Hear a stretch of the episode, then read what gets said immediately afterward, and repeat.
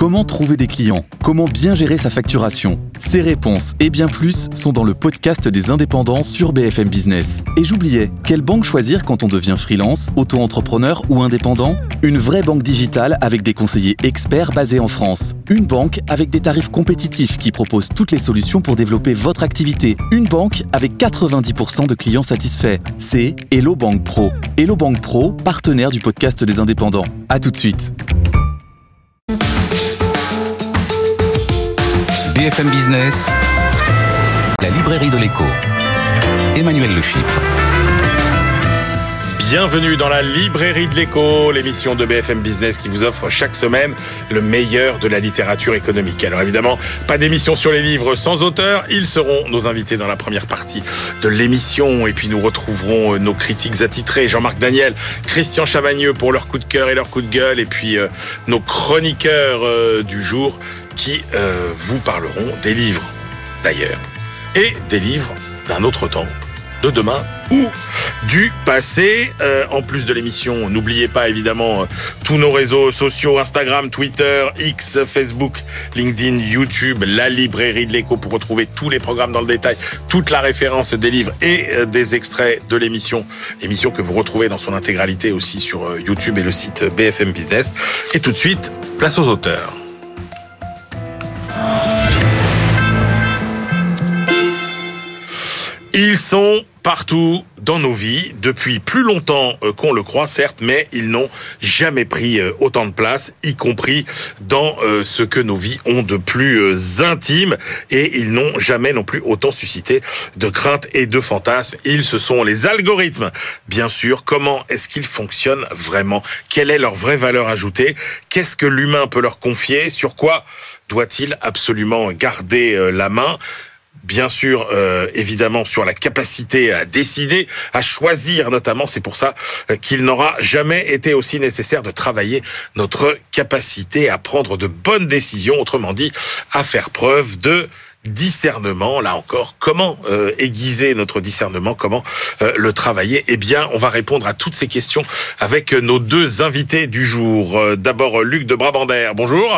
Bonjour. Luc, vous êtes philosophe d'entreprise, philo du BCG Anderson Institute, cofondateur de l'agence de communication Cartoon Base et vous publiez Petite philosophie des algorithmes sournois euh, chez euh, Erol. Et puis euh, François Bert, notre deuxième invité, Saint-Cyrien, ancien officier. Ils font en 2019 l'école du discernement et publie Le discernement chez Artege. François Bert, bonjour. On commence avec vous, Luc de Brabander. Euh, une brève histoire des algorithmes, c'est possible, même si les algorithmes sont beaucoup plus anciens que ce qu'on pourrait croire. Ah, Les premiers algorithmes sont grecs, ça date de l'Antiquité. On se posait la question, est-ce qu'un nombre est premier? Ben, Ils avaient déjà imaginé des algorithmes. Donc c'est une vieille, vieille histoire. Bien sûr, avec les machines. euh, Alors, mais est-ce que ça fonctionne toujours pareil, j'ai envie de vous demander? Mais par définition, un algorithme, c'est une succession d'étapes qui amène nécessairement un résultat. Nécessairement. Donc, si vous le faites tourner trois fois, ça va être trois fois le même résultat. Si la machine est plus puissante, eh bien, ce sera plus puissant, mais ce sera toujours le même résultat. Les règles de base ne changent pas. Alors, vous dites un algorithme, c'est de la logique et des mathématiques. Oui, c'est ça. En fait, moi, je suis mathématicien de formation et j'ai découvert la logique beaucoup plus tard en étudiant la philosophie. En fait, la logique est une science qui, par accident, s'est retrouvée dans le, cursus de la philosophie. Pourquoi? Parce qu'Aristote l'a mise au point, parce qu'il en avait besoin. J'ai découvert la logique à 40 ans, mais je me suis dit, mais c'est pas normal. J'aurais dû apprendre ça à 14 ans, comme le théorème de Pythagore. Et en fait, l'histoire de l'informatique a 2000 ans. Et c'est d'une part les mathématiques Platon, de l'autre part bon, la logique Aristote, que pendant 1500 ans on a essayé de fusionner, ce qu'on appelle le rêve de Leibniz. Aujourd'hui, on sait avec Gödel que c'est impossible, mais il y a toujours de la mathématique et de la logique, mais c'est pas la même chose. Alors, je résiste pas à citer euh, l'exemple que vous donnez justement euh, pour montrer que la logique réserve euh, des surprises. hein. L'exemple que vous donnez, c'est bon, si j'ai 18 ans, je peux voter. Si j'ai 18 ans, je peux conduire. Donc, si j'ai 18 ans, je peux voter et conduire. Et puis, euh, vous dites, ce raisonnement, il semble valide, sauf que vous en proposez euh, un deuxième. Si j'ai 3 euros, je peux acheter un journal. Si j'ai 3 euros, je peux acheter un café. Donc, si j'ai 3 euros, je peux acheter un journal et un café. Eh ben non. Eh ben non. Eh bien non. Voilà, et en fait, vous mettez le point. La logique, c'est l'étude des raisonnements corrects. En fait, de manière simple, c'est de dire la logique, c'est l'étude de voir si on utilise le mot donc de manière correcte. Et on constate, non, très souvent, on ne le fait pas de manière correcte. Et voilà, c'est tout ça qui est l'histoire de l'algorithme. Alors, euh, l'IA générative, ChatGPT, euh, qu'est-ce que ça change? Ah, Ça change énormément de choses. Parce que, en fait, il y a 40 ans, je travaillais déjà à l'intelligence artificielle. Dans un livre, j'ai écrit, il y a 40 ans, j'en parlais déjà. Mais il y a une énorme rupture. Parce qu'à l'époque, on faisait une hypothèse. C'est qu'il était possible de comprendre les règles du langage, les règles de la pensée. Et que donc, si on avait toutes les règles, on les mettait dans une machine, la machine parlerait, la machine penserait. C'est un cul-de-sac. On a abandonné cette hypothèse. C'est une rupture totale. On sait qu'on n'y arrivera pas. Mais ce qui se passe, c'est que la puissance des machines est telle qu'on peut remplacer le volume d'information est tel qu'on peut remplacer la logique par la statistique. Effectivement, si on a des milliards de pages, eh bien, on donne l'illusion de la logique, mais en fait, c'est de la statistique. Donc, c'est une rupture totale et ça change tout. Et ça change alors, euh, algorithme, euh, pourquoi sournois?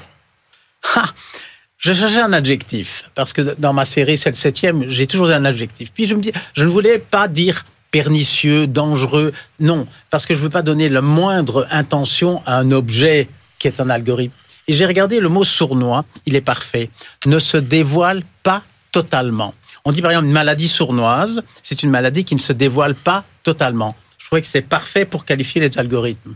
Ouais. Alors, euh, la question, c'est à qui ces algorithmes donnent-ils le pouvoir euh, Parce que vous dites, euh, finalement, est-ce que c'est vraiment une centaine de gens sur Terre ah. qui profitent de ces, de ces algorithmes qui ont finalement une espèce de, de pouvoir absolu, quoi?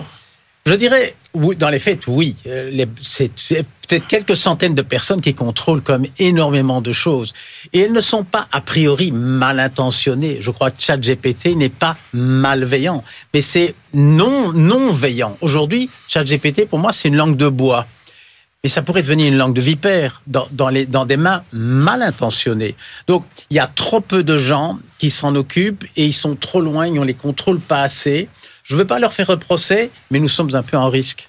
Alors, euh, Luc de Barmander, vous dites, euh, euh, ces algorithmes, ils permettent finalement de compenser notre ignorance par, par des lois statistiques, parce que le défi considérable auquel on se retrouve confronté, c'est que plus on accumule de la connaissance, plus on accumule de la méconnaissance. C'est-à-dire que plus on découvre de la connaissance, plus ça ouvre des champs de plus en plus impossibles à, à cerner.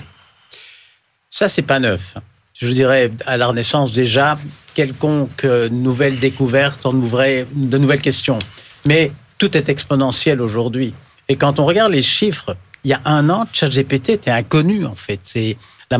Aujourd'hui, OpenAI vaut environ huit fois Renault. Je crois que c'est 80 milliards. De... C'est des chiffres tellement gigants. Donc tout est exponentiel. Donc des choses qui existent depuis longtemps, comme ce que vous venez de dire, l'ignorance comment, eh bien ça va de plus en plus vite. Et donc, on va changer de pratique. On doit. Alors, quand, la connaissance croît un peu, l'ignorance croît plus vite encore. Ben oui. Mais ça, ça pose aussi un problème à la, à la vérité. Ah, ça pose des tas de problèmes. Et, probablement. Et donc, et donc, la question que vous traitez dans le livre aussi, c'est à un moment, euh, bah, finalement, qu'est-ce que le vrai, quoi? Ah, la question, elle est bien. Elle est aussi ancienne. Platon l'a déjà posée. Mais c'est clair qu'avec ce qui se passe aujourd'hui, les, outils de faux n'ont jamais été aussi puissants. Bon, il y a des, exemples de faussaires dans, je dirais, dans l'histoire, mais un bon détective pouvait y arriver. Aujourd'hui, il n'est plus possible de détecter. Aujourd'hui, il y a des machines à faire du faux. Et donc, la réponse, c'est dans le livre de Monsieur, le discernement, la pensée critique. C'est changé complètement. En fait, on revient à Socrate. Parce que l'art de ChatGPT, c'est l'art du questionnement, c'est le prompt, c'est le prompt. Et qui a inventé l'idée du prompt? C'est Socrate l'art de la question. Et donc, enfin, moi, je suis très concerné par l'enseignement, surtout des adolescents. Et je crois que le discernement, c'est la pensée critique. Il n'y a plus moyen de contrôler ce qui se passe. C'est de l'autre côté, du côté de l'utilisateur, qui a une posture qui doit être complètement différente. On ne doit plus avaler. Moi, j'ai TikTok, parce que ma, ma petite fille m'a mis TikTok sur mon téléphone. Je regarde ça, et quand je vois que la moitié des enfants s'informent par cela, mais alarme, alarme, vraiment, il y a un effort gigantesque de la, posture vraiment de la pensée critique. Vous avez une très belle citation de Paul Valéry, le mélange du vrai et du faux Oui. est énormément plus toxique que le faux pur. Voilà. Parce qu'il y a aussi l'indifférence. Aujourd'hui, il y a certaines personnes pour qui le vrai et le faux n'est même plus une question. Si c'est vrai, ben, bon, c'est faux. Ben, ça n'a plus d'importance. Donc c'est une espèce d'indifférence à, à la vérité qui vraiment, vraiment fait peur. Et ce qui se passe aux États-Unis et ailleurs, il y a de quoi vraiment avoir peur. Quelle est la limite des, des, des algorithmes? Parce qu'aujourd'hui, on, a, on, on se dit euh, finalement, il y a même des travaux hein, que vous citez où euh, cette espèce de de- de- d'illusion qu'on va finir par réussir à faire penser euh, la machine euh, toute seule finalement. En fait, le test de Turing, qui a mon âge, 48, en fait, 1948, il a, il a donné un petit peu un mauvais chemin, puisque le test de Turing dit une machine est intelligente si elle paraît intelligente. Ça, c'est son test. Aujourd'hui, on y est. Il faut inventer d'autres tests. Aujourd'hui, les machines paraissent intelligentes. Elles paraissent avoir des émotions. Elles imitent parfaitement les émotions, mais n'en ont pas. Et donc, on va devoir inventer de nouvelles formes de tests pour avoir de nouveaux paliers. Mais finalement, quelle est la question? C'est qui programme qui? Il y a 40 ans, je reviens, j'avais lu un livre sur l'éducation des enfants. Et la dernière phrase du livre, avec ordinateur, la dernière, c'était, au fond, qui programme qui? Est-ce que c'est l'enfant qui, avec sa souris, fait faire quelque chose à l'ordinateur, ou bien c'est l'ordinateur qui, par un message, fait en sorte que l'enfant bouge sa souris La question est la même aujourd'hui. Qui programme qui? Est-ce que nous utilisons Internet ou est-ce qu'Internet nous utilise? Eh bien, aujourd'hui, je crois que nous sommes plus utilisés qu'on le pense. Il faut remettre le, le conducteur à sa place, l'utilisateur à sa place. Mais est-ce que euh, à terme l'intelligence pourra quand même euh, devenir artificielle ou pas? Non. Non, je suis catégorique parce que l'intelligence n'existe pas. Elle est multiple. L'intelligence est un concept qui a été étudié par les académiques, disons, depuis 200 ans. Et pendant un siècle, il était au singulier. C'est l'époque du quotient intellectuel. Et finalement, à cette époque-là, être bon en mathématiques était la condition sine qua non. Si on était bon en maths, on était intelligent. Sinon, on ne pas le contraire. Après la guerre, excellente nouvelle, on parle d'intelligence multiple émotionnelle, relationnelle, artistique et même de multiples intelligences multiples. Et c'est excellent. Et qu'est-ce qui se passe aujourd'hui? Patatras, on remet intelligence au singulier. Il faut se battre. On peut dire une intelligence ou des, autant que vous voulez. Et c'est vrai, l'avocat peut se faire aider d'une, le militaire d'une. Mais l'intelligence n'existe pas. Rien que l'humour, par exemple. Une machine. Regardez l'importance de l'humour dans la vie. Une machine ne peut pas rire, ne peut pas faire rire. Donc non, je suis catégorique. Vous dites le- l'intelligence artificielle générative et ChatGPT ne sont qu'un coup d'accélérateur foudroyant d'une révolution qui est loin d'être terminée. C'est quoi les étapes d'après? Je ne sais pas. Je ne sais pas. Et je crois qu'on n'a pas besoin de, ça, de faire trop de prospective pour prendre des mesures dès aujourd'hui. Dès aujourd'hui. Il y a, il y a deux sortes d'incertitudes. Il y a l'incertitude de type 1 quand la question est dans l'air. Est-ce que Trump va être élu? Bon, quand la question est dans l'air, tout le monde y pense. Mais il y a d'autres incertitudes quand la question n'est pas dans l'air. Et donc là, le but n'est pas d'essayer de prévoir, mais de se préparer. Aujourd'hui, je crois qu'on peut ne plus essayer trop de prévoir. Il y a beaucoup de choses à faire rien que pour se préparer. Dans l'éducation, la justice, la médecine, partout. Le journalisme. Alors justement, euh, bah, vous l'avez dit, hein, euh, notre capacité à rester les maîtres finalement de, tes- de cette intelligence artificielle dépendra de notre discernement. C'est l'objet de votre livre, Paul Bert. Euh, François. euh, François, Paul. François Bert. Paul Bert, voyez, le lapsus, Le évidemment. On doit, on, doit, on, doit, on doit vous le faire Ouais. régulièrement. François Bert.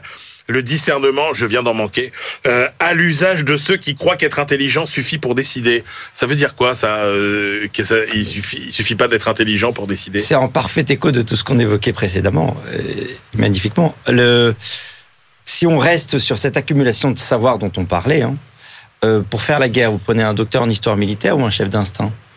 Hmm. Pour traverser la jungle, vous prenez un botaniste ou Indiana Jones? Vous voyez Ouais, ah, j'ai plutôt tendance à prendre Indiana Jones. Ah, on est voilà. d'accord. Voilà. Et donc, voyez bien comment, euh, et ça fait écho aussi à tout ce que vous évoquiez très justement sur les modalités d'intelligence. Euh, Moi, j'ai créé une méthode sur les personnalités depuis plus de dix ans maintenant, où je dis on est tous, pour donner une image biblique qu'on retrouve un peu dans toutes les civilisations, on est tous prêtres, prophètes et rois. Mais il y a bien des prêtres, des prophètes et des rois. Le prêtre, c'est un professionnel du lien, de l'interaction. C'est comme un médecin Mère Teresa. Qu'importe le sujet pourvu qu'il y ait une densité d'échange. Le prophète, c'est un professionnel du contenu. ce que vous décriviez très bien sur le côté mathématique, etc. J'ai le savoir, donc je sais tout faire. Ouais. On revient à notre botaniste, mais c'est l'expert-chercheur ah, qui a l'intelligence du savoir pur, mais pas forcément contextuel. Et puis il y a le roi, lui c'est l'urgentiste. C'est-à-dire que l'urgentiste, il est contextuel, il passe son temps à réévaluer les choses. Et en lien avec tout ce qu'on vient d'évoquer, d'où l'importance de travailler sur les personnalités, et tout ce qu'on décrit vient aussi du type de personnalité qui nous gouverne. Et donc, effectivement, quand on a des leaders d'influence qui sont des purs cérébraux ou des purs émotionnels, faut pas s'étonner qu'effectivement le savoir soit complètement déglingué. Mais pour le point clé de tout ce qu'on vient d'évoquer, c'est le rapport au temps. Mais le, oui, c'est ça. Alors, mais, mais d'abord, mais le discernement, vous le définissez comment? Alors, je le définis de deux façons. Ouais. La finalité du discernement, c'est l'art de donner aux choses la portée qu'elles méritent, précisément. C'est un cerveau suffisamment autonome, plutôt que d'absorber ce que vous décriviez très bien, tout ce qui nous vient, et d'être ballotté par les émotions. Et on voit une certaine jeunesse qui n'est que l'envie qui lui prend. Donc, donc elle est perdue, parce qu'elle est ballottée d'une émotion à l'autre. Le discernement, c'est bien la capacité à dire ça c'est grave, je vais concentrer mes efforts dessus, ça c'est pas grave. Et la deuxième définition, en fonctionnement le discernement, c'est de l'écoute accumulée jusqu'à l'évidence. On revient sur la modalité d'intelligence. On croit que l'intelligence, c'est que être capable de savoir ou de spéculer. C'est d'abord d'écouter pour voir l'essentiel. Alors il y a deux points moi qui m'ont euh, paru particulièrement euh, euh, importants. Vous dites finalement le meilleur chef c'est pas celui qui va courir partout, c'est pas euh, la pieuvre qui va s'attaquer à tous les sujets et qui va courir après tout, c'est au contraire celui qui va être euh, capable finalement euh, de choisir les sujets les plus importants et de laisser les autres de côté. Clairement, c'est-à-dire que ce que fait ce chef-là, c'est la bascule dans la réalité, c'est-à-dire dans le temps. Le contexte, c'est quoi? Un contexte, c'est quoi? C'est la réalité dans le temps. Voilà. Et voyez, je pensais à ça quand je vous écoutais tout à l'heure. C'est ce que j'appelle la troisième règle de la réalité dans mon livre. Ouais. Ce qui est juste dans l'ordre de la pensée, c'est ce qui est complet. Ce qui est juste dans l'ordre de l'action, c'est ce qui est simple. C'est pour ça que ce que vous disiez en disant l'accumulation de la connaissance devient de la méconnaissance, pourquoi? Parce qu'elle nous perd. Par contre, la connaissance contextuelle, l'art d'un chef de trier pour dire voilà ce qui est essentiel et on va concentrer suffisamment d'efforts pour que ça reste dans la réalité, que ça entre dans la réalité dans le temps, c'est ça qui fait toute la différence. C'est ce que j'appelle passer de la carte au voyage, de la Exact. recension des Alors- possibilités à une route unique. Alors exactement. Et le, le- le deuxième point, mais vous avez déjà commencé à l'aborder, c'est le fait que finalement, on conceptualise trop, on donne trop de valeur à la réflexion, euh, euh, à la pensée, et donc du coup, on pense que c'est la bonne idée parce qu'on pense que on, l'a bien bien conçu. Exactement. Et sauf qu'on l'évoquait en arrivant sur le plateau, le premier mort de la guerre, c'est le plan. Ça se passe jamais comme prévu, comme disent les militaires. Et donc, ce qui va valider les choses, ce n'est pas la manière dont on les conçoit, c'est la manière dont on les réalise. Au passage, dans les formations au discernement que j'opère auprès de pas mal de cadres dirigeants, je leur dis quoi? Une décision parfaite, ça n'existe pas. Pourquoi? Parce qu'on mesure une décision dans l'action. Une décision parfaite, c'est pas une décision bien conçue. Si on décide de faire un restaurant ce soir avec tous les critères pour que ce soit parfait, le temps de trouver tous les critères et de les avoir combinés ensemble, il est 23 heures, on a l'estomac dans les talons, on passe une soirée pourrie. Il vaut mieux aviser le resto d'à côté, mettre toute son énergie pour faire en sorte que ce soit bien vécu suffisamment tôt, et là, ce sera une bonne décision.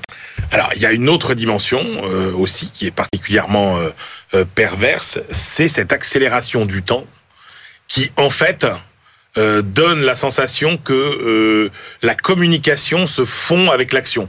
C'est-à-dire que parce qu'on va communiquer, bah ça y est, on pense que euh, le, le problème est réglé et Dieu sait si l'accélération du temps informationnel euh, euh, est, est- est- est le fait notamment de tous les de tous les médias modernes et on est un peu responsable de tout ça, il faut bien le dire. Vous avez cette pression-là, et vous voyez, euh, en plein changement politique, moi, ce que j'appelle de mes voeux, c'est pas de la nouvelle communication plus sophistiquée, c'est de, c'est de l'action percolée, de la communication restreinte. hein. Moi, l'image qui, qui m'était venue, vous savez, c'est il y avait eu ce, ce suicide en début d'année, en, en septembre, je sais pas si vous vous rappelez, euh, d'un jeune adolescent. Euh, et euh, le- l'ex-rectrice de Versailles à l'époque avait envoyé un mail, à- Ah oui. un courrier assez terrible à ses parents. Et elle avait dit, elle avait dit, euh, bah vous comprenez, j'ai plein de choses à faire. Quoi. Et on va dire, mais tu ne peux pas dire ça. Ton métier, c'est précisément de te concentrer sur l'essentiel. Et voyez bien qu'il y a une... Et donc, face à ça, qu'avait répondu la première ministre de l'époque De dire Ah, maintenant, il y aura saisine immédiate du procureur. Comme si le problème de l'autorité à l'école allait être résolu par cette, ce module saisine immédiate du procureur. C'est-à-dire qu'il n'y a aucun, aucune capacité à dézoomer sur l'événement pour dire il y a un problème de Ouais. fond qui s'appelle l'autorité à l'école. Comment on va prendre le temps de la mettre en Et place. de concentrer ses efforts sur euh, sur euh, les priorités. Euh, Est-ce qu'il y a quand même une une mécanique, une gymnastique du du discernement? Est-ce qu'on peut Est-ce qu'il y a des exercices à faire pour euh, pour être meilleur? Tout à fait. C'est-à-dire que, en fait, moi, je, je fonctionne en trois temps, mais je vais répondre précisément à votre question. Déjà, se connaître, parce qu'on est plus ou moins naturel euh, au discernement, ce qu'on a vu dans les fameux moteurs de personnalité. De s'entourer, parce que justement, il y a des gens qui décident bien et vite à côté de nous. Donc, le premier levier, ce serait s'entourer des bonnes personnes. Quand je vois Einstein en liberté dans une start-up, je lui trouve Indiana Jones précisément en numéro 2. Le troisième sujet, c'est le travail intérieur. C'est-à-dire que là, quand on réfléchit justement au fonctionnement de l'intelligence, je dis que le discernement, c'est de l'écoute accumulée jusqu'à l'évidence. Je vous donne un conseil très concret. J'appelle ça le jokari de l'évidence. C'est chaque fois qu'une décision nous taraude, être capable de défocaliser. faut faire pareil dans le ressentiment, dans une génération de ressentiment. Défocaliser, laisser reposer, laisser revenir plusieurs fois les choses. Là où c'est intéressant, c'est qu'on voudrait que cette intelligence soit de l'ordre spéculatif, là où elle procède de l'écoute, chose que les gens ne savent pas faire. Ça veut dire se taire, ça veut dire couper ses écrans, ça veut dire être capable d'être seul, laisser s'imposer en soi l'évidence de ce qu'il y a à faire. Vous dites le discernement, c'est la troisième forme d'intelligence. C'est Oui. quoi les deux autres? Ben, les, les deux autres, justement, si je prends Prêtre Prophète 3, il y a l'intelligence cérébrale et il y a l'intelligence relationnelle. Vous voyez, c'est un de mes chapitres clés, sortir du monde bipolaire. Aujourd'hui, il y a tous les, ce qu'on appelle les hard skills, les savoirs purs. Ouais. Il y a tous les savoir-faire émotionnels, les soft skills. On oublie qu'il y a pour moi une troisième modalité d'intelligence, qui est une intelligence hybride, qu'on pourrait appeler le savoir décider, qui est une intelligence qui procède du contexte. Si je le, je le fais en Et plagiant qui est donc improgrammable, en fait. et donc improgrammable, Voilà. avec des règles comme en tactique, Oui. mais improgrammable. Exactement. C'est-à-dire que quand vous voyez Descartes, quand Descartes dit je pense donc je suis, il fait un énorme lapsus. Il parle de tous les cérébraux. Parce que les cérébraux, les prophètes, pensent que, parce que ça, pensent que ça part toujours de la tête. Ils vont vérifier dans la réalité. Ça part de là. Les relationnels, eux, ils disent j'ai interagi donc je suis. Vous voyez, au niveau médiatique aujourd'hui, il y a des gens, qu'importe l'émotion, qu'importe le sujet, pardon, pourvu qu'il y ait de l'émotion. C'est pour ça que je dis, parfois en provoquant, que les médias sont des traders d'émotions. Ils cherchent de l'émotion à vendre. Que fait un chef? Que fait un roi? Il dit j'écoute, donc je suis. J'écoute le contexte, j'écoute la relativité des situations. Voyez, ou pour vous donner un exemple, si je vous dis que si Saddam Hussein et Kadhafi sont des salopards, assez facilement, vous me dire oui, ils ont du sang sur les mains, on peut, on peut reconnaître ça. Si je vous dis est-ce que le nazisme et le communisme ont fait des morts, assez facilement, on va le reconnaître. On va parler des personnes, on va parler des idées. Maintenant, si je vous dis est-ce qu'il fallait destituer Saddam Hussein et Kadhafi? Là, à tout le moins, on s'interroge. On est dans la relativité des situations. Quand on voit le chaos qu'il y a en Irak, Voilà. le chaos qu'il y a en Libye, je suis pas certain que la décision s'imposait. Et aucun algorithme ne pourrait la donner. Et aucun algorithme. Bien mais sûr. alors justement, Moi, euh, je rejoins complètement. ce- Alors, oui, mais François Bert, euh, quand même, dans ce monde qui est celui euh, des algorithmes, Mhm. dans ce monde qui est celui de, de l'intelligence artificielle euh, générative de chat GPT, euh, comment euh, on se comporte, justement? C'est quoi avoir du discernement dans cet univers-là? C'est quoi utiliser intelligemment ces outils-là? C'est la distance à la règle. Je me permets d'intervenir. En fait, on dit la même chose. On dit la même chose. Un, un algorithme, il fait une grève du zèle permanente. Il ne peut pas prendre une distance par rapport à ses propres règles. Regardez, si vous voulez paralyser un aéroport ou n'importe quoi, vous travaillez parfaitement. C'est complètement absurde parce qu'on ne peut pas faire des procédures. Donc, on a le discernement, c'est une distance à la règle. Un algorithme ne peut pas le faire. Donc, ce qui nous rejoint, la nécessité de la distance aux algorithmes. Et pour aller dans, dans ce, dans ce sens-là, c'est-à-dire qu'en fait, l'art de donner aux choses la portée qu'elles méritent, ça veut dire quoi? Si je fais une coupe de cerveau, un cérébral, la pensée cérébrale, en faire simple, il fait un aller-retour connaissance. On lui soumet un sujet, il sait ou il sait pas. Je dis que c'est les Lucky Luke de la décision. OK Ah un ben. relationnel, émotionnel, il va prendre les choses juste par rapport à l'émotion. Je vous donne un exemple un peu rigolo. C'est le chef de section de, de, de- de guerre qui dit, qui, qui, qui le matin dit à son capitaine, euh, écoutez, on le sent pas trop, euh, ça pique un peu les balles. On a parlé au groupe, on le sent pas. Il va juste être dépendant de l'émotion. Là où un chef, il va écouter l'ensemble des choses. Il va dire oui, j'ai cette information-là. Oui, je sais que ma troupe a un moral pas terrible. Mais au vu de tous les autres éléments que j'écoute, même si effectivement, si on n'y va pas maintenant, on n'ira jamais, parce qu'en face, ils ont peut-être un moral pire, et que c'est le moment ou jamais. Vous voyez, c'est donner aux choses une portée relative dans un contexte. Merci beaucoup à tous les deux. Je rappelle euh, vos deux livres, Luc de Brabander, Petite philosophie des algorithmes sournois, aux éditions Erol et François Bert, Le discernement à l'usage de ceux qui croient qu'être intelligent suffit pour décider. C'est aux éditions euh, Artege. Allez, on se retrouve tout de suite pour la deuxième partie de l'émission. BFM Business, la librairie de l'écho. Emmanuel Le.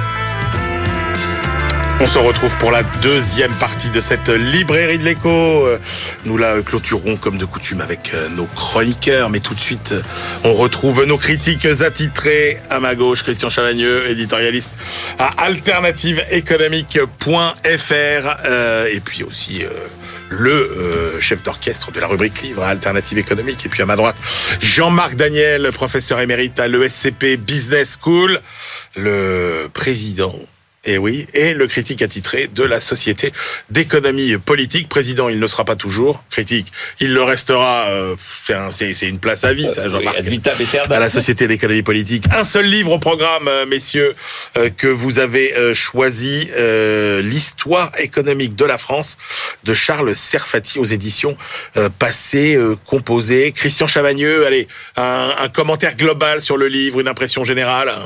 Quel culot. Un jeune économiste d'une trentaine d'années qui se lance dans une histoire économique euh, de la Gaule à nos jours, en plus tout seul, dans un pays où on a quand même euh, une grosse, grosse communauté d'historiens économistes, Ouais. d'économistes historiens. Euh, alors, je sais pas si c'est du culot ou de l'ubris, mais en tout cas, euh, euh, chapeau pour avoir tenté euh, ce truc absolument euh, que généralement euh, c'est Jean-Marc qui aurait pu le faire. C'est un truc pour retraiter, ça. Mais il faut, mais peut-être qu'il s'est dit, j'ai quelque chose à apporter, j'ai quelque chose à Ah, dire, ça, on y reviendra. qui n'a pas été dit. Jean-Marc Daniel? Oui, oui, je rejoins. Alors, pas quel culot, quelle audace, parce que Oui, il, a audace. plus, euh, il a plus essayé d'être positif. Dans le culot, il y a quelque chose d'assez négatif. Le, le, le résultat, effectivement, euh, c'est c'est audacieux et ça relève peut-être un peu du culot, parce que le résultat, il y a des moments où on se dit, euh, il y a beaucoup de digressions, il y a des choses qui ont bizarrement disparu, il y a des choses qui sont tout- qui sont apparues là, on sait pas très bien quel rôle on va leur faire jouer. Ce qui est intéressant, c'est le titre. C'est pas une histoire de l'économie française, c'est une histoire économique de la France. Ouais. Et donc, je trouve que là, l'éditeur Ah. a été assez habile dans le choix du titre parce que il y a, il y a effectivement beaucoup de choses. Il y en apprend beaucoup de choses. Il y a des portraits qui sont très bien menés. Et puis, il y a des moments où on se dit, mais il n'a pas parlé de ça. Et pourquoi il parle pas de ça? Et en plus, quelqu'un de la Banque de France, il y a des moments où on se dit, mais la monnaie, ça l'intéresse pas? C'est assez curieux. Bah, histoire économique de la France. Le, le- le- alors si on reprend les grands classiques de, l'hi- de, de- il y avait le Asselin, euh, Jean-Charles Oui, Asselin, qui oui. s'appelait Histoire économique de la France, euh, euh, lui aussi. Alors Christian, rentrons dans le vif du sujet. Qu'est-ce qui vous a plu dans ce livre? Qu'est-ce qui m'a plu? Bon, D'abord, c'est l'effort de synthèse. C'est absolument parce qu'il y a vraiment une très très vaste littérature économique qui est synthétisée là. Et euh, bon, moi, je suis comme Jean-Marc, j'aime bien l'histoire économique. Il y a des choses que j'avais vues, mais j'ai jamais couvert toute cette période-là. Donc forcément, quand vous ouvrez ce livre, forcément, vous apprenez des choses. Deux trois anecdotes. Moi, Saint-Éloi, on connaît tous le bon roi Dagobert. Moi, je savais pas que Saint-Éloi c'était le ministre des Finances euh, de Dagobert et qu'il avait fait des choses.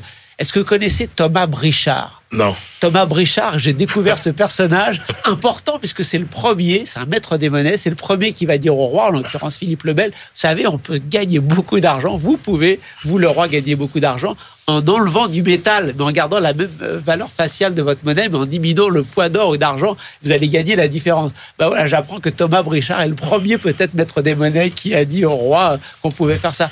Sully, on connaît la bourrage et pâturage sont les deux mêmes manières. Euh, ce qu'on sait moins, c'est que Sully, il a répudié la dette française. Alors, bon, ça, moi, je le savais, mais je- quelles conséquences? Et là, l'auteur nous dit bah, 10 points de base de spread par rapport aux meilleurs emprunteurs européens, le, le fait que Sully ré- répudie la dette. On avait vu déjà avec, euh, avec Jean-Marc le bouquin de, de Francis Démier sur euh, le 19e siècle et sur la bataille Ouais. Antoine. Et là, il nous rappelle quand même le rôle clé 1786 euh, du traité euh, Eden-Rénal, traité de libre-échange avec l'Angleterre qui va massacrer l'industrie française parce que les Anglais sont haut de gamme et nous, on est complètement pourris. Ce traité de libre-échange va continuer. Voilà. Il y a plein, plein d'anecdotes, plein de choses. Donc, forcément, euh, dans cette synthèse magistrale, plutôt bien faite, forcément, on apprend des choses. Jean-Marc Daniel Oui, je suis assez d'accord avec le fait qu'on apprend des choses. Il y a quand même, c'est beaucoup de la seconde main. hein. D'ailleurs, il y a une Ah, bibliographie que de la que de la seconde main. Il n'est pas, il n'est pas allé dans les archives, il n'est pas allé voir. Et donc, il rend hommage aussi à un certain nombre d'auteurs. Certains, il est démoli, comme Duby, il démolit Duby. Le mec a rien compris. Pof, comme ça. pof, pof. En deux ou trois euh, coups de cuillère à peau, il démolit Duby. Et, et alors, il y a, alors, c'est, c'est, je me suis dit, à partir du moment où on est en seconde main, c'est les 150 ans de la mort de Michelet, il aurait pu faire du Michelet. Il y a un peu une tentative de Michelet. Il y a quand même des imparfaits du subjonctif, il y a du, euh, alors il y a, il y a quelques facilités de style. Il y a quand même trois idées que je trouve intéressantes. La première, c'est que ce qui a fait la force de la France, c'est sa géographie. C'est-à-dire que la France, c'est à la fois l'Atlantique et la Méditerranée, et au fur et à mesure que le monde a basculé, la France était toujours là. Elle a commencé sur un axe à l'époque romaine entre Marseille, Lyon, euh, Trèves, et puis ensuite, avec euh, le basculement vers l'Atlantique, c'était Bordeaux, Nantes, Rouen. Alors, elle n'a pas toujours tiré profit de ça, mais elle avait un atout géographique. Le deuxième, c'est qu'elle avait un atout humain, avec le fait qu'elle a toujours été beaucoup plus nombreuse jusqu'au 19e siècle que les autres pays. Et, et la troisième idée que j'ai trouvée assez intéressante, c'est le fait que, effectivement, dans la, la Révolution française, on- qu'on critique beaucoup, la Révolution française a fait pas mal de dégâts, mais surtout, elle a permis, au travers de l'opération des biens nationaux, de sortir des terres qui étaient entre les mains de l'Église, qui étaient totalement mal utilisées, mal cultivées. Elle les a données à des gens qui se sont mis à les rentabiliser. Et alors il dit, ça fait que la France finalement s'est spécialisée sur le plan agricole. Et lui, il dit, c'était pas forcément une mauvaise idée pour un pays qui n'avait pas de charbon de se spécialiser dans l'agriculture. Alors je suis pas tout à fait d'accord, mais je trouve que la façon dont argumente le truc est assez bien menée. Est-ce que vous trouvez qu'il y a des, il y a des, il y a des idées nouvelles? Vous- Mais vous sentez qu'il était porté par quelle, euh, Eh ben, par, moi, que- voilà, moi, par c'est- quelle motivation? Est-ce qu'il avait une vision qui était différente? On a cité, euh, on a cité Jean-Charles Asselin, mais il y a eu François Caron, Ernest Labrousse, Fernand Braudel, etc. Est-ce qu'il y avait, il y a un propos en fait dans, dans ce livre? Non, et moi, c'est- la critique la plus forte. C'est que tout ça, pourquoi euh, C'est c'est quoi la thèse? On a quand même l'école des annales, l'école de la régulation. Plein de jeunes économistes, historiens aujourd'hui qui se réapproprient la dynamique du capitalisme et qui essaient de l'expliquer. Là, la thèse du bouquin, c'est bah, il n'y en a pas. Il n'y a pas de thèse du bouquin. C'est ça qui est impressionnant, c'est que c'est un jeune économiste formé. Je pense que c'est dû à sa formation. Euh, parce qu'aujourd'hui, quand on forme des jeunes économistes, on forme des experts. Et donc là, c'est un bon élève. Il a fait toutes les bonnes écoles. Hein, et sa thèse avec Daniel Cohen, machin, euh, MIT et tout ce que vous voulez. Euh, il a fait toutes les bonnes écoles. Mais le bon élève a fait des synthèses de bon élève. C'est-à-dire que vous avez sûrement tout ce qu'il faut lire sur tel et tel sujet. Bon, évidemment, quand vous traitez un peu plus de 2000 ans d'histoire en 400 pages, dès que vous connaissez un peu le sujet, vous êtes frustré. Parce que vous dites, ah, mais il n'a pas parlé de ça, mais il n'a pas parlé de ça, mais il n'a pas parlé de ça. Quand vous connaissez pas le sujet, c'est une bonne introduction. Et puis surtout, c'est quand même une histoire économique de la France. Et l'économie, pour lui, n'est que l'État. Quand est-ce que l'État va réussir à prélever des impôts? Combien l'État va dépenser? Les acteurs privés, les entreprises, il n'y en a pratiquement pas une seule dans tout le bouquin. Sur 450 pages de bouquin, il n'y a pas un entrepreneur qui est cité. Il y a Jacques Coeur qui est cité comme ça, à trois lignes ici ou là. Mais sinon, il n'y a pas un entrepreneur, pas une entreprise. Pour une histoire économique de la France, il manque quand même des gros acteurs. Donc voilà, moi je pense que, moi c'est ma critique principale. Bon, on est frustré parce qu'en 450 pages, mais bon, si Ouais. c'est déjà quand même 450 pages, il faut, il faut se les enfiler. Dommage qu'il n'y ait pas d'entreprise et d'acteurs privés. Et surtout, qu'il n'y ait pas de thèse. Que ce soit juste une synthèse, une succession de synthèses sur plein de sujets. Et franchement, dès qu'on connaît un peu un sujet, on se dit Ah mince, ah non, il manque ça, il manque ça, il manque ça. Mais c'est la règle du jeu de la synthèse. Jean-Marc Oui, Daniel. oui, je, je partage pas mal l'opinion de Christian. Moi, ce qui m'a le plus gêné, c'est que il se perd dans des détails. Euh, Il y, a, il y a- il y a un portrait de Charles VIII où il nous explique qu'il est mort en se fracassant la tête sur euh, sur euh, un linteau dans une, dans une porte en Ah, c'est un classique. Et oui, c'est un classique, on le sait. C'est peut-être pas la peine de. Et puis, il manque tout. Il manque des statistiques, même pour la période la plus récente, qu'il n'est pas exactement le PIB sous Charlemagne. Je comprends, mais il, il a le PIB quand même depuis grosso modo euh, au moins 1945. Il n'y a pas une statistique, il n'y a pas un tableau. Il y a deux ou trois, euh, il y a deux ou trois figures, il y a deux ou trois graphiques, mais il n'y a pas de même. Encore une fois, les problèmes monétaires sont euh, relativement absents. On n'entend jamais parler du SME, euh, un peu de Maastricht, mais bon, on n'entend pas parler de ça. Et là où je rejoins encore une fois Christian, c'est que c'est l'État, les impôts, le- le- la géographie, mais les. Alors bon, il dit bon, le paysan, il a, mais mais le, le- la, la vie quotidienne du, du français. À un moment donné, il explique pourquoi Lyon joue un grand rôle, mais on, on voit pas Lyon en fait. Oui, C'est- c'est- c'est c'est- c'est- c'est- on, on voit Et c'est pas deux Lyon. paragraphes. Voilà, alors que quand Lyon est au cœur du commerce mondial, il y a tellement de choses à C'est raconter. raconté. hein. Ouais. Et donc, c'est- il en ressort quelque chose d'assez confus et d'assez décevant, en fait. Oui, mais vous, alors là, là, si je vous écoute, évidemment, à, à, à 1000 pages, ça aurait pu euh, Non, mais, aurait-. Mais est-ce qu'il y a un intérêt à cette concision quand même Euh, Mais c'est justement, c'est pas vraiment concis. C'est, là que je ferai un reproche à Ouais. l'éditeur. Il avait bien commencé en choisissant le titre, l'éditeur. Le problème, c'est qu'il lui a pas, il rend hommage à son éditeur d'ailleurs à la fin. Évidemment, il rend hommage à sa femme, à ses enfants, à sa fille qui vient de naître, etc. Et à son éditeur. Moi, j'aurais été l'éditeur, je lui aurais dit, j'aurais dit ce que vient de dire Christian. Quelle est votre thèse? Qu'est-ce que vous voulez démontrer? Est-ce que vous êtes sûr qu'il faut nous parler de la mort de Charles VIII Est-ce qu'il faut nous dire que Henri III était un, un salaud Est-ce qu'il faut nous expliquer que Duby est un Oui, c'est ça. Voilà, déjà, déjà, ça, rien que ça, c'était, Bon. rien que ça, c'était, c'était une approche. Voilà. Bon. Mais non, mais euh, démontrez-le. Et, et- et- et si vous avez une thèse, suivez-la depuis Ouais. depuis la Gaule jusqu'à jusqu'à Mitterrand, enfin jusqu'à jusqu'à aujourd'hui. Christian.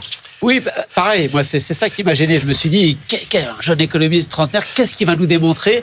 Surtout qu'il y a quand même des gros débats aujourd'hui. Et dans sa génération, il y a beaucoup d'économistes historiens, parce qu'ils sont revenus à l'étude du thème du capitalisme qui avait été mis de côté. On sait que l'école des annales était partie sur l'histoire des mentalités avec Michel Vauvel, avec l'histoire culturelle. Quand on regarde le bicentenaire de la Révolution française, par exemple, où il n'y a pas la partie consacrée à l'économie est toute petite là, on a un jeune auteur qui, qui nous dit euh, l'économie c'est important, vous voulez faire l'histoire de la France, il faut faire l'histoire économique de la France pour la comprendre.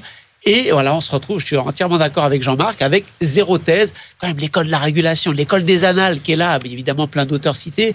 Euh, on a une vraie tradition économique française de réflexion sur on pense qu'on en veut. On prend les uns, on prend les autres, on prend les auteurs qu'on veut, mais il y a une vraie tradition française de réflexion sur la dynamique, sur le long terme, sur la longue durée. Et là, et là, bah, on se retrouve Et juste qui- comme je l'ai dit tout à l'heure, avec un expert Ouais. qui nous fait de belles synthèses. Oui, mais qui souvent, d'ailleurs, ce que, ce que, ce que vous dites, ce genre de livre, c'est plutôt des ouvrages collectifs, euh, en général. En plus, maintenant. en plus, parce Oui. qu'on a plein de spécialistes Ouais, des, oui, des en différentes plus, périodes. Ouais, ouais, ouais. Non, alors la, la seule chose sur laquelle je dirais un élément très positif, c'est qu'il il fait un portrait de Colbert. J'étais presque convaincu. Colbert, qui était un, un- un défenseur de la liberté du commerce. Il, le- il le redit là, mais c'est c'est pas l'image qu'on a trahi Voilà, les j'étais ultralibéraux presque- comme Jean-Marc Daniel. La véritable image. J'étais presque convaincu. Je dis bien presque parce que. Mais c'est vrai, c'est vrai. Bon, bah, Christian était au moins euh, convaincu. Merci. Est-ce que tu as été convaincu par le portrait de Turgot? Euh, bah évidemment. Bah, dites, c'est-à-dire? Mais non, justement, Turgot ne s'en sort pas très bien. D'accord. C'est pour, ça- pour que Christian était, c'est pour ça que Christian était euh, convaincu. Merci à tous les deux. Allez, on retrouve euh, euh, nos chroniqueurs, Marjorie Adelson et puis euh, Benaouda Abdedaïm, bien sûr. BFM Business, la librairie de l'écho. Les livres d'hier et de demain. Bonjour Marjorie. Bonjour Emmanuel. Marjorie, euh, journaliste à la rédaction de BFM Business, qu'on est ravi euh, d'accueillir comme bibliothécaire. Marjorie, vous avez choisi euh, un livre. Alors, donc Christian Chavagneux, vous avez brièvement parlé une fois en fin d'émission euh, euh, dans la dernière minute et euh, qui a retenu notre attention. Et vous allez voir, ça vaut le coup. C'est euh, Histoire des épices au Moyen Âge, Marjorie. Oui, et comme son nom l'indique, ça parle d'histoire et d'épices, mais pas que. On est euh, vraiment en fait à la croisée entre la géopolitique, l'économie et euh, la cuisine, bien sûr. Alors aujourd'hui, les épices, elles servent surtout à relever nos plats, mais à l'époque, eh bien, c'était des produits de riches, d'opulence, et c'est ce que montre justement euh, l'auteur Michel Ballard. Alors justement, Marjorie, euh, dites-nous quelques mots sur Michel Ballard. Eh ben, il est professeur d'histoire en fait euh, à Paris Panthéon Sorbonne. Il est spécialiste du Moyen Âge et c'est aussi un ancien membre de l'école française de Rome. On lui doit notamment une quarantaine d'ouvrages sur le lien entre monde latin et monde byzantin. Alors, ce qui montre bien, c'est le côté exceptionnel des épices à l'époque. C'est-à-dire qu'avoir des épices euh, sur sa table, c'était vraiment le, le must absolu, quoi. Exactement, que ce soit le clou de girofle, la cannelle, le gingembre, c'était aussi un symbole de bonheur. Et on pensait même, figurez-vous, que jusqu'au Xe siècle, eh bien, que les épices descendaient directement euh, du paradis. D'accord. Euh, parce qu'en fait, c'est vrai que ça servait à tout. Oui, en fait, les usages étaient vraiment multiples. En fait, c'était pour des médicaments, pour la teinture, pour la conservation, euh, même pour le parfum. Par exemple, si on prend euh, l'exemple du poivre, euh, c'était utile pour la conservation de la viande notamment, mais c'était aussi utilisé comme remède contre l'atout ou encore l'asthme. Autre exemple, par exemple, la myrrhe, qui est une sorte de résine originaire du Yémen. Eh bien, elle permettait d'embaumer les corps et elle était aussi utilisée en parfumerie grâce à son odeur de fruits. Alors, ce qui est effectivement intéressant, c'est euh, la place que tenaient les épices dans euh, le monde euh, de, de l'époque, au Moyen Âge, mais c'est surtout qu'on voit à quel point finalement, euh, les épices ont dessiné euh, euh, finalement la géopolitique et l'économie de l'époque, la mondialisation. Exactement, parce qu'il fallait aller les chercher, ces épices, il fallait aller créer des routes. Et on peut dire un petit peu que justement, ce, cette espèce de quête, c'était un peu l'ancêtre de la mondialisation. Alors, dans un premier temps, ce sont les Arabes et les Mongols qui approvisionnaient l'Occident. Pendant longtemps, c'était Alexandrie, hein, en Égypte, qui était le comptoir principal avec des produits venus d'Extrême-Orient. Et d'ailleurs, l'une des motivations des grands explorateurs, c'était justement euh, les épices. Ils en ont eu marre euh, de, passer par euh, les, marchands étrangers et ils ont donc choisi de créer les routes pour s'y rendre eux-mêmes. C'est le cas de Marco Polo, par exemple, mais aussi de Vasco de Gama. Alors, ce qui montre aussi, c'est tout l'écosystème qu'il y a. C'est pas que les bateaux, les explorateurs et les épices. Exactement. le système a dû complètement s'adapter. Par exemple, les cales de navires, elles ont dû être modifiées pour pouvoir transporter ces épices sans être abîmées. Et puis, il y avait un peu, comme au CAC 40, un peu aujourd'hui, tout un système de spéculation autour des épices les plus recherchées. Euh, les prix variaient en fonction de l'arrivée des bateaux, de si euh, les bateaux avaient croisé des pirates ou encore des politiques fiscales qui étaient appliquées par les pays qui avaient justement euh, ces fameuses épices. Marjorie Adelson qui nous a donc présenté cette histoire des épices au Moyen Âge et on continue de voyager mais à notre époque avec Benaouda Abdelhaim notre globe-trotter vous allez découvrir sa moisson d'études glanées dans le monde entier. BFM Business, la librairie de l'écho. Les livres d'ailleurs. Cher Benahouda, bonjour. Bonjour. Benahouda, on démarre euh, notre tour du monde, le premier de l'année, euh, avec l'économie palestinienne de Jérusalem face à l'occupation israélienne. Alors c'est un travail euh, d'évaluation sorti il y a quelques jours seulement par le MAS, c'est l'Institut de recherche sur la politique économique de la Palestine qui est basée à Ramallah. Euh, c'est un travail qui est financé par euh, le Fonds arabe de développement économique et social. ces économistes concentrent leurs propos sur Jérusalem-Est, intramuros, la partie palestinienne donc de la ville, la description d'un nouvel effondrement depuis que la guerre euh, a éclaté euh, avec les attaques du Hamas le 7 octobre dernier. Leur mmh. thèse est que l'État israélien ne fait en fait qu'accélérer l'exécution de plans destinés à briser la résilience des habitants en combinant un recours à la force armée et un recours au système judiciaire israélien. Le résultat, selon les auteurs, et que la dépendance à l'activité euh, israélienne va encore s'accroître dans les mois à venir. La capacité à faire émerger ou bien euh, maintenir des alternatives locales de marché va être entamée, ce qui va amoindrir, euh, disent-ils, le degré d'autosuffisance de Jérusalem-Est et de ses 311 000 habitants. Les matières premières pour les petits ateliers industriels ne rentrent plus, la main-d'œuvre dans la construction ne peut plus circuler, autre activité très affectée, celle du tourisme qui représente, nous disent-ils, autour de 40% des revenus de la ville. Le taux d'occupation des hôtels s'effondre, les faillites se profilent en nombre. Or, déjà en 2017, il y avait 1480 chambres de dénombrées. En 2021, il n'y en a plus que 763. Ah ouais. Et euh, ça, on s'achemine encore, euh, encore en dessous. En conséquence globale, les recettes budgétaires disparaissent, euh, ce qui immanquablement accroît euh, le délabrement des services publics euh, locaux de la ville. Or, les données sur l'endettement du secteur hospitalier, par exemple, se, se, trouvaient déjà à un niveau particulièrement euh, élevé. Les établissements scolaires également ont de plus en plus de mal à fonctionner au jour le jour. Le constat étant que nombre d'élèves et d'étudiants préfèrent renoncer. Ils deviennent ainsi des travailleurs sans qualification ou au chômage, avec, je cite encore, des risques sociaux considérables auxquels cette jeunesse de Jérusalem-Est est mmh. toujours davantage exposée avec euh, les perturbations du trafic maritime euh, dans la mer Rouge, Benaouda, on revient sur l'importance du canal de Suez pour les flux énergétiques mondiaux. Oui, effectivement, on a à l'esprit euh, cette période de très forte tension en mer Rouge et en mer d'Arabie, avec les, frappes la rébellion yéménite outils visant certains navires commerciaux. D'où, en effet, l'intérêt de, de, revenir dans un travail de mise en perspective, de recherche sur de précédentes périodes de perturbation autour de cette voie euh, de transit pour 40% du commerce maritime mondial. Deux chercheurs saoudiens du centre Capsark, euh, qui se trouve à Riyad, euh, nous apportent ici un nouvel éclairage sur ce qui s'est déroulé au début du printemps 2021. Souvenez-vous, c'était l'accident d'un immense porte-conteneur qui avait dévié de sa trajectoire et qui s'était retrouvé coincé dans une section à voie unique du canal de Suez. C'était la première fois, nous rappelle-t-il, que l'infrastructure fermée durant toute une semaine en raison d'un événement qui ne relevait pas d'un conflit. Mais le résultat est le même, mm. Euh, Raïd Mesnir et, et- et son co-auteur expliquent en détail comment cet échouage a encore exacerbé alors le, le chaos des chaînes d'approvisionnement euh, du fait des confinements en période de pandémie. Euh, L'évaluation avancée des dégâts euh, commerciaux à cause de l'Ever Given, c'est le nom de- du bateau, 400 millions de dollars. Euh, Pratiquement 90 tankers euh, transportant du pétrole, Ouais. du gaz naturel liquéfié sont restés bloqués dans un sens ou dans l'autre.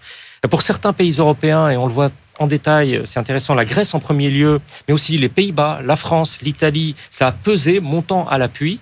Et c'est là que euh, les alternatives terrestres euh, et maritimes possibles sont étudiées en détail dans ce document saoudien et aucun, selon les auteurs, n'offre la même flexibilité, le même rapport coût-efficacité et les mêmes avantages euh, opérationnels et logistiques que le canal de Suez. Il est irremplaçable, d'où selon ces deux chercheurs la nécessité euh, pour ce qui concerne les flux énergétiques en particulier, de s'assurer que cette infrastructure égyptienne vitale bénéficie de toutes les améliorations techniques requises pour le bien du commerce mondial. Alors, tout autre sujet, euh, Benahouda, mais nous sommes à l'orée d'une année extrêmement sportive. On revient sur la VAR, la vérification vidéo euh, de, de- des faits de jeu. Euh, en fait, alors, est-ce que la VAR atténue ou pas la partialité euh, de l'arbitre de football professionnel? C'est une recherche euh, économique, scientifique, par deux économistes universitaires, l'un brésilien, Ouais. l'autre russe, qui est à Saint-Pétersbourg, et, ils s'interrogent ensemble à partir de 2279 matchs joués en Ligue brésilienne entre 2016 et 2021, la, la première ligue. Alors, euh, trois saisons avant, donc, et trois saisons après, euh, l'introduction de cette technologie de l'assistance vidéo à l'arbitrage qui fait tant parler. Et c'est de la sorte qu'ils ont été en mesure de déterminer, euh, encore une fois scientifiquement, un paramètre de partialité dans la prise de décision censée par nature être impartiale, celle de l'arbitre. On dépasse donc le seul cadre d'une activité sportive professionnelle. La machine objective en soi, a priori, est censée effacer le biais de l'injustice. Euh, Tadeu Gasparetto et Kirill Loktionov démontrent ici qu'elle perdure malgré tout, euh, même si elle diminue. Euh, on passera sur toute la partie historique qui amène à la VAR. Les amateurs Ouais. du sujet Ouais. pourront aussi se référer à la méthodologie en fonction des, des critères et incidents de jeu modélisés par ces deux économistes. L'outil technologique, quoi qu'il en soit, a amené à ce que l'équipe visiteuse, celle qui est a priori la plus vulnérable, se soit vue en moyenne attribuer moins de cartons jaunes, euh, ce qui peut être interprété comme une imperméabilité accrue euh, à la pression dans le jugement de l'arbitre. Mais lorsqu'il s'agit du carton rouge, c'est-à-dire euh, de l'exclusion d'un joueur Ouais. qui est amené par la vidéo et qui amène en quelque sorte l'impondérable de, de, de la, de la partialité, alors on revient au même niveau supposé de partialité. Euh, Le VAR agit aussi comme un outil de renforcement, nous disent-ils, euh, de l'expérience de l'arbitre dans sa prise de décision. Plus il est expérimenté, mieux il maîtrise l'instrument. Pour les auteurs, il y a toutefois une inconnue. Ils expliquent que leur modèle économétrique euh, ne permet pas d'identifier les raisons euh, pour lesquelles le biais, la partialité régresse. Uh-huh. Ce qui, selon eux, doit amener des travaux scientifiques sur l'effet de telle ou telle pression psychologique dans la prise de décision d'un acteur dont dépend le bon fonctionnement d'une activité professionnelle. Celui dans le football permettrait alors d'éclairer ensuite l'effet de cette nature dans bien d'autres secteurs d'activité, que ce soit au Brésil ou ailleurs. Merci beaucoup, Benahouda Abdelhaim. Absolument passionnant. Cette pièce qu'on versera au dossier ô combien animé euh, sur la VAR. Tiens, on transmettra à nos camarades de RMC et de l'Afterfoot qui euh, s'écharpent régulièrement sur le eux. sujet. Voilà, on transmettra. Et ben voilà, c'est presque la fin de cette librairie de l'écho, sauf qu'il reste à euh, vous présenter nos ultimes choix. BFM Business, la librairie de l'écho.